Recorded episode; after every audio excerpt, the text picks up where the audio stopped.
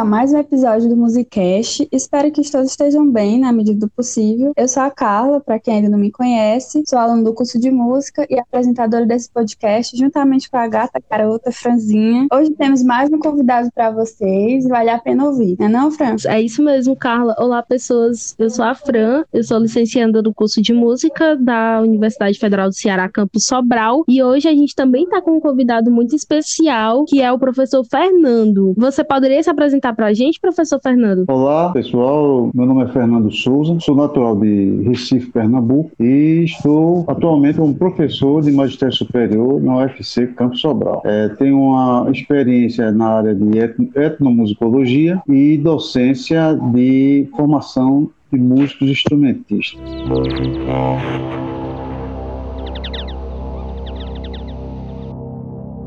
Como o nome do episódio já diz, hoje, no nosso primeiro episódio do programa Perfil, vamos conhecer mais sobre o professor Fernando Souza. Vamos dialogar sobre a sua trajetória profissional, destacando as experiências e aprendizados de vida que trouxeram até aqui. Então, professor Fernando, primeiramente, seja bem-vindo ao Musicast. Conte para nós a sua área de atuação no curso de música. Bem, é, minha área de atuação é, compõe disciplinas da área prática e teórica, em domínios que abordam a música, a cultura, cultura, sociedade e educação. São pontos centrais onde a música atua e são linhas de interesse tanto do curso, não é, como também de minha de minha prática de investigação. É, e, e nessa essa, nesses domínios de atuação eu considero a música como processo de linguagem e comunicação, considero a música como um processo de formação do indivíduo, formação do músico docente, que é o objetivo do curso de música em si, em Sobral. Também é, me interessa a música como processo na formação do músico profissional, instrumentista, especialista, em domínios diversos, que abrange a tecnologia, a técnica do instrumento, habilidades e competências. E também eu considero a música no processo de relações do indivíduo e do músico, no caso, com as realidades sociais, econômicas e políticas. Isso por conta da minha formação e interesse na etnomusicologia. E isso implica em quê? Implica em contexto do cotidiano, relações com a tecnologia, né, que nós convivemos com a tecnologia, porque o, instrumento é, é uma tecnologia de informação, de comunicação, de transmissão de ideias. Também com as perspectivas promovidas pela globalização, que está tão presente no fazer musical e na forma de se ouvir a música. Também na consciência de identidade, né? já focando essa minha meu interesse na parte da música como cultura e sociedade, essa questão de consciência da identidade, quem sou eu, né? Por que eu produzo a música assim? Também o interesse pela memória, pela tradição. É, leciono as disciplinas práticas, que é oficina de percussão, é, instrumento complementar bateria e também instrumento complementar percussão popular. Também a oficina de construção de instrumentos. É, esses, essas áreas práticas, elas buscam tanto formar o instrumentista como também o professor, primeiramente. Eu estou sempre buscando dar a eles uma noção em sala de como é a vivência do professor diante das realidades de sala de aula e das realidades de comunicação que a música e o músico exerce. E isso impacta no, no modo do professor se posicionar e conhecer os instrumentos, e conhecer como os instrumentos são categorizados e como esses instrumentos se inserem na música, tanto a música que a gente faz como a música que a gente ouve. São dois universos interessantes que eu gosto de apontar, porque muitas vezes nós somos apenas ouvintes. Nós ligamos o rádio, vamos a um show, né? Mas outra hora nós somos um músico, e na hora de ser um músico a realidade é outra. É a preocupação com a execução, a preocupação técnica, então me preocupo muito com essas disciplinas. E o desafio que eu estou tendo atualmente é a construção de instrumentos, isso das disciplinas práticas, porque como percussionista a gente trabalha com instrumentos, a gente faz aqueles arranjos né, para tocar, cria o instrumento, mas você ministrar uma disciplina de construção de instrumento tem feito em mim um grande esforço e tem sido uma coisa muito recompensadora. Já as disciplinas teóricas que eu tenho trabalhado na UFC é no campo da história da música, da antropologia musical e da etnomusicologia, propriamente dito. A história da música é, é, é tem a, a, a, abordagem da formação conceitual da música como música brasileira, a partir do período de 1500, quando começa a modernidade, e depois a música contemporânea, né, do século XX e do tempo atual. A antropologia musical, ela, ela surge como uma disciplina obrigatória, mas que vai dar ao aluno, essa tem sido minha abordagem, né, é, que vai dar ao aluno esse, esse, essa visão e uma consciência maior do universo de pesquisa em que a música se insere quando a gente faz uma abordagem acadêmica. E a etnomusicologia, propriamente dito, seria dar a iniciação a uma formação é, é, de pesquisador com, com, com abordagens teóricas específicas. Massa, professor Fernando. Como foi esse seu processo de escolha para essa profissão de músico e de professor de música? Quais caminhos você percorreu para chegar até aqui? Você pode contar um pouco sobre essa sua trajetória? Legal a pergunta, e ela é muito complexa. A gente falar da gente, né, do nosso processo de perfil, é uma coisa que deixa a gente encabulado. É, tem um processo de, de, em concursos públicos que é você fazer a sua memória acadêmica. É um momento complicado. Muitos colegas chegam para mim e falam: como é que eu vou fazer isso? Como é que eu vou escrever a minha, a minha memória acadêmica? Como é que eu vou descrever o meu processo? Então, a gente descrever o processo da gente, a gente tá sempre pode estar tá tendencioso a se autovalorizar ou tender a você não falar os pontos que deveriam ser ditos. Né? Mas vamos lá. A minha vivência musical, né, o processo de escolha da profissão de música não foi fácil e não foi natural. Apesar de que eu tinha uma vivência familiar em contexto de tradição. Carnavais, época de São João, épocas natalinas, sempre tem, eh, eh, na casa da minha avó, sempre teve aquelas rezas, né, para, para os santos. Então, com, acompanhado com música, todos esses contextos que eu falei, envolvido com música. Então, a música se torna algo cotidiano, mas que a gente acha como banal e apenas a gente vai consumir, ligando rádio, comprando um CD ou baixando o Spotify ou o que for o recurso tecnológico. Mas, você, mas muitas vezes a gente não percebe que a gente está convivendo com a música como um, um mecanismo do nosso cotidiano de expressão. Então, dessa convivência, eu fui despertando aos poucos o interesse pela música e não foi uma coisa premeditada. Né? Pensei antes de estudar piano, outros instrumentos, mas tinha que comprar o instrumento. Eu disse, não, não, não, não vou querer, não vou comprar. A gente vai tocando o barco para outras áreas. Entrei no curso de, de engenharia mecânica, depois passei para desenho industrial, licenciatura em desenho. Já começo ali essa visão de, de acadêmica, de, de, de ensinar, lecionar. Mas foi quando eu entrei no Conservatório Pernambucano que eu comecei a ter momentos de maior comprometimento com a aprendizagem musical. A percussão veio de uma forma é, não muito elaborada. Eu queria aprender saxofone, eu queria aprender piano, eu queria aprender os instrumentos que dão destaque,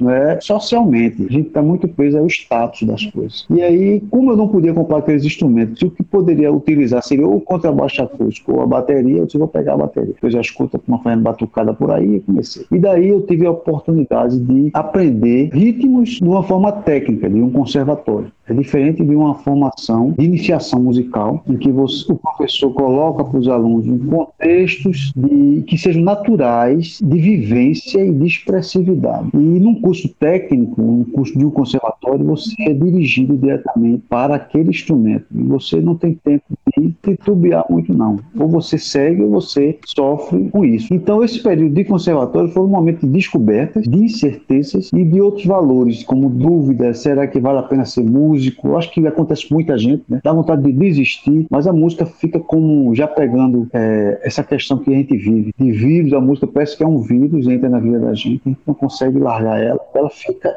continuamente e progressivamente preenchendo. Dali eu, eu, eu ingressei como profissional músico, tive uma oportunidade de concurso público e eu fui fazer para ser músico da Polícia Militar de Pernambuco. Então atuei durante nove anos como músico, entrei como sargento especialista até recentemente está tendo até concurso para a Marinha, né? É um, é um emprego prof, é, profissional e no sentido que não que outros não sejam profissões, mas eu digo profissional formal. Você tem uma ficha que vai seguindo progressivamente, você vai tendo valores, você vai tendo progressões, você tem aposentadoria. Então, ela é um trabalho formal. Muitos músicos, eu trabalhei também em situações de baile informal. Você toca e no final você recebe Você toca num baile e depois espera que venha o couvê artístico, então é um trabalho informal. Então eu trabalhei, ingressei no trabalho formal e no que mais, quase, poucas vezes eu fazia trabalho informal, porque eu sentia a segurança de trabalhar formalmente. Passei a ser sargento músico e passei nove anos. Nessa experiência eu comecei a conviver de novo com aquelas tradições que eu falei no começo que eu tinha com meus pais. Então a banda militar ela toca em serviços militares, toca em 7 de setembro, que a gente conhece, toca o hino nacional, mas também ela toca em eventos junto de comunidades. Então eu tocava desde terreiros de candomblé, abertura, inauguração, momentos políticos que tem, enquanto tem alguns políticos eles vão ali inaugurar alguma coisa, a gente está tocando. A gente interage e começa também a ter dentro do repertório aqueles tipos de música. Então to, toquei música de terreiro, de candomblé, é, grupos de coco de roda, é, toquei com grupos de, de frevo, tudo a partir da polícia. Então eu retornei àquele espaço de vivência musical que antes apenas eu via,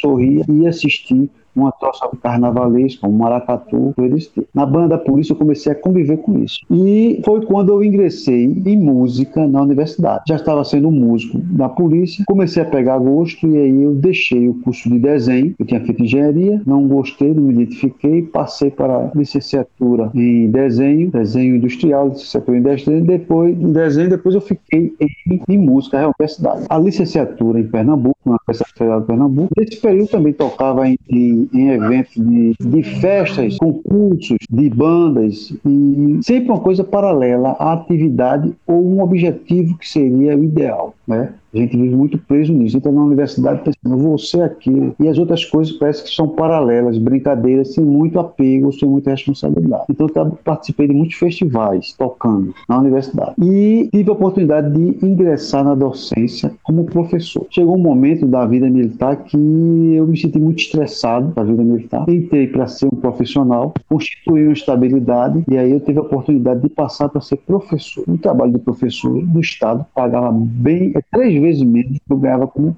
sargento. Então foi um momento muito complexo. Essa vivência de professor numa escola técnica de formação de instrumentistas, era antigamente chamada de centro profissionalizante de criatividade do Recife. Depois passou com os projetos políticos, propostas políticas, né? passou a ser chamado de Escola Técnica Estadual de Criatividade Musical. Essa escola foi o principal polo, e ainda é em Recife, Pernambuco, o principal polo de formar músicos, instrumentistas para o mercado. Dali saíram muitos músicos para a Orquestra Sinfônica Recife do Brasil e teve músicos, músicos que saíram dali para tocar até na Alemanha. E ali é, é, o Centro de Criatividade, antes chamado, depois passou a Escola Técnica, ela foi criada para dar suporte à Orquestra Sinfônica de Pernambuco. E existia uma carência de alguns músicos de orquestra, músicos de, de câmara, de tocar claro, é, é, violino, violoncelo, contrabaixo. Então, dessa orquestra aspiral, desse curso de, de, formação de músico aspiral, em pouco tempo, formar em um ano, em dois anos, um músico, ele está apto, ele trabalhava muito repertório direcionado para a vida profissional. No caso, era de orquestra. Mas como a, a música viva em Pernambuco é muito sopro por causa do, dos frevos, então foi criada a escola de música com instrumento erudito, piano e depois instrumentos de sopro. Daí, como o instrumento de sopro um plano popular, entrou também, foi introduzido também é, instrumentos de cordas. E depois essas cordas foram, foram se adaptando à música mais pop, música mais eletrônica, guitarra. E a bateria foi entrando nesse processo. Então, essa vivência como docente de escola técnica me deu muita bagagem e nesse período também eu continuei tocando em carnavais, em orquestra de frevos, em blocos de frevo, é, grupos de maracatu, mangue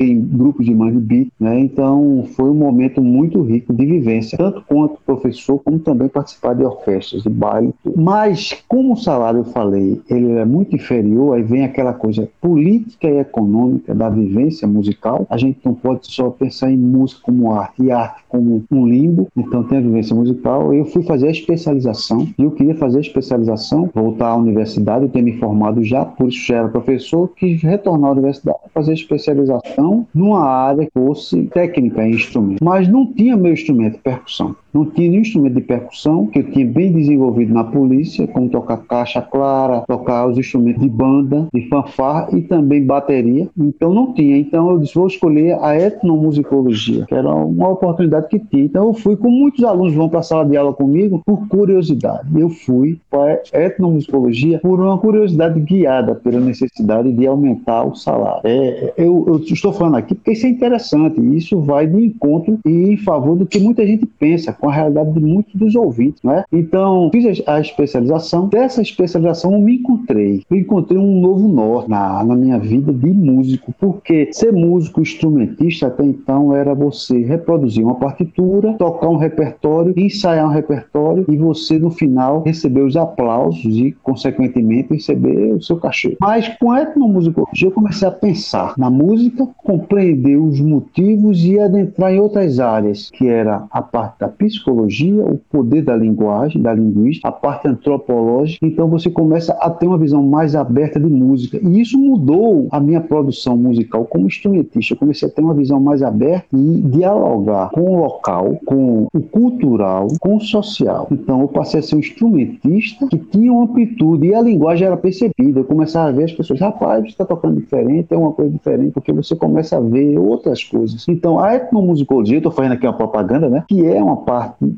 de minha linguagem expressiva, ela, ela passou a ser presente. Daí eu me interessei em fazer mestrado.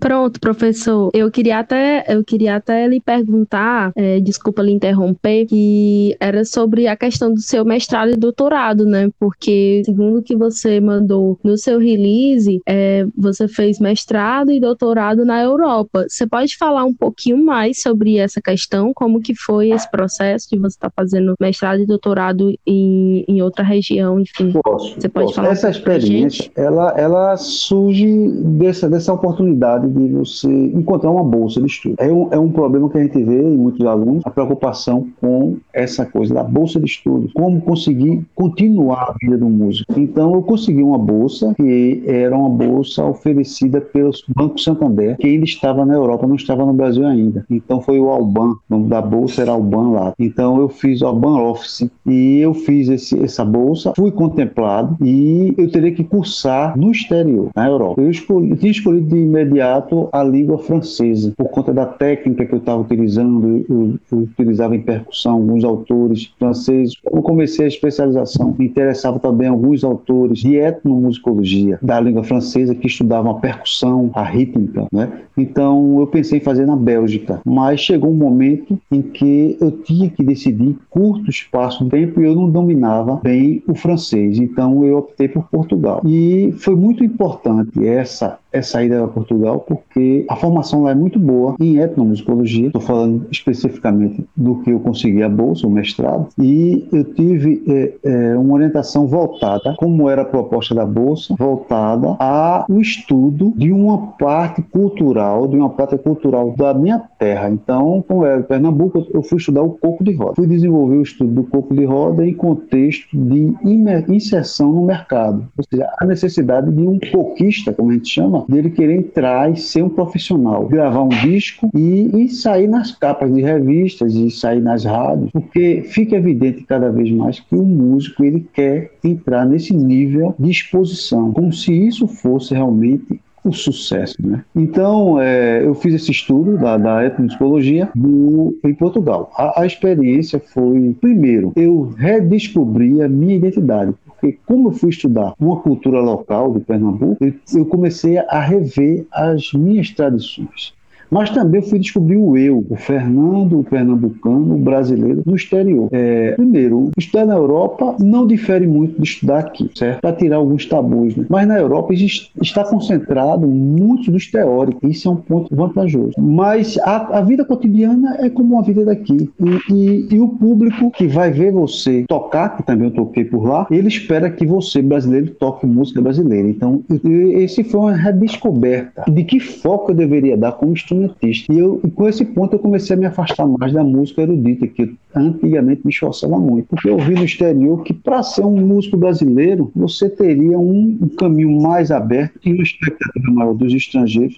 E você dizer, ah, você, você é cearense, você toca o quê do Ceará? Você está tocando rock, você está tocando jazz? E o que é o jazz? Né? Então, é, é, eu, além de estudar, eu convivi e toquei por lá e, e comecei a me especializar mais na cultura da terra terra. Já estudava o coco, já estudava a tradição, já tinha uma visão de etnomusicologia no curso, concluí o mestrado e fui bem sucedido. Retornei ao Brasil e fui convidado nesse período de retorno para fazer o doutorado lá. Aceitei, mas eu tinha que retornar ao Brasil. Voltei ao trabalho no Brasil e depois eu me, rematriculei lá agora no doutorado e voltei para terminar o doutorado, tempos depois, na, na mesma Universidade Nova de Lisboa. A minha orientadora de mestrado foi a doutora Salwa Castelo Branco, é uma portuguesa radicalizada em Portugal, mas ela, na verdade, ela é árabe. E a doutora Salwa foi a principal, uma das principais é, difusoras da etnomusicologia urbana. Ela trabalhou com, foi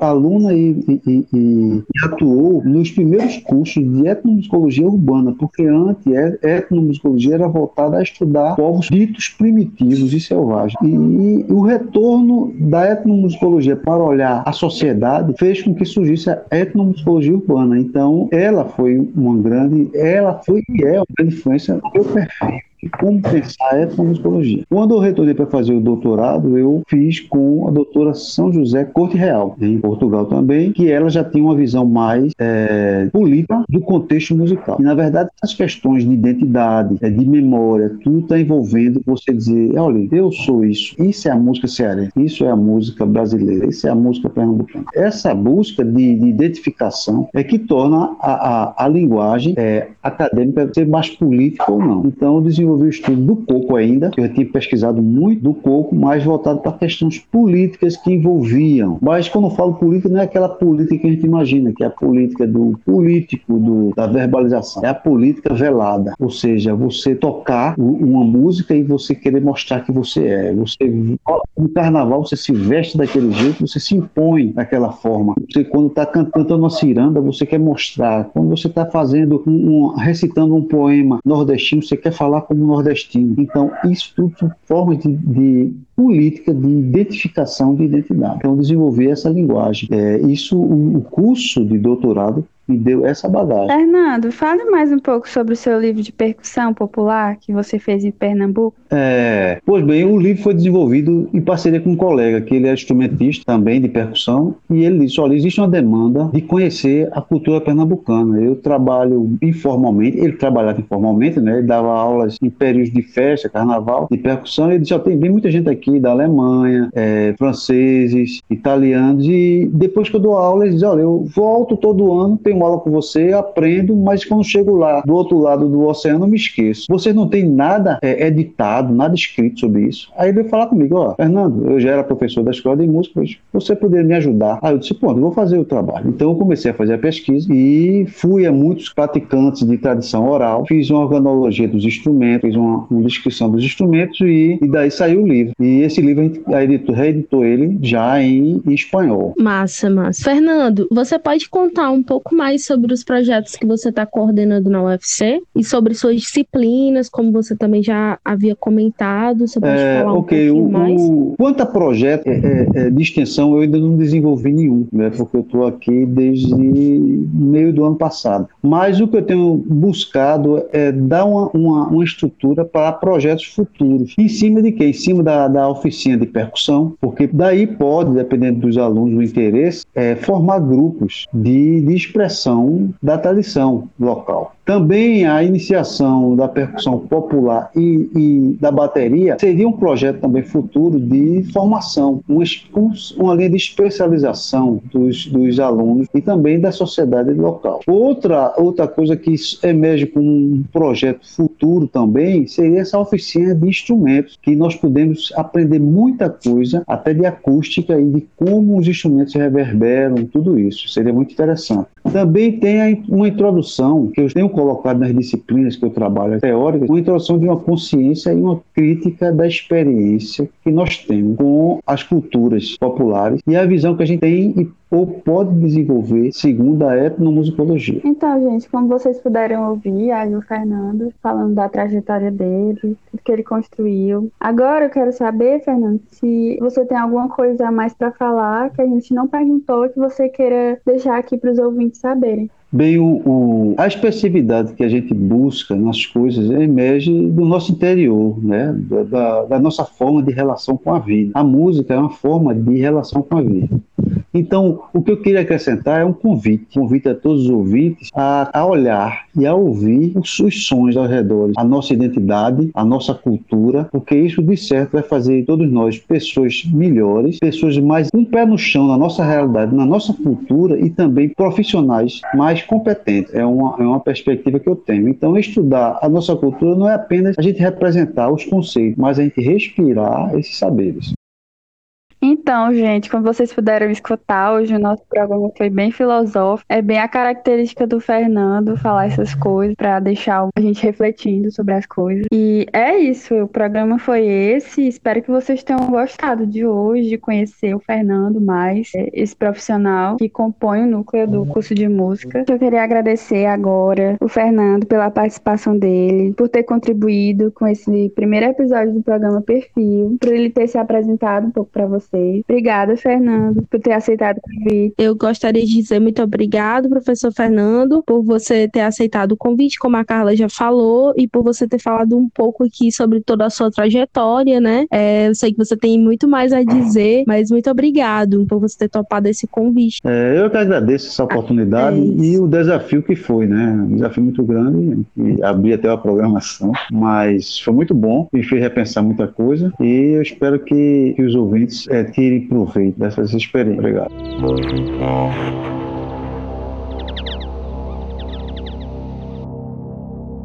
Você, ouvinte, pode entrar em contato com a gente, mandando dúvidas, sugestões, comentários para os nossos canais de comunicação. O Instagram, que é o arroba musicastufc, e o e-mail, que é o podcastmusica.sobral.ufc.br que estará na descrição desse episódio. Nós agradecemos à Coordenadoria de Assuntos Estudantis de Sobral pelo apoio com a Bolsa para o Projeto. Este podcast é uma realização do curso de música da Universidade Federal do Ceará, campus de Sobral. Participaram e contribuíram com este episódio como convidado Fernando Souza, roteiro e apresentação Carla Viana e Fran Nascimento, edição Matheus Elildo, trilha sonora Caio Viana e Rodrigo Gadelha, coordenação geral Marcelo Matheus.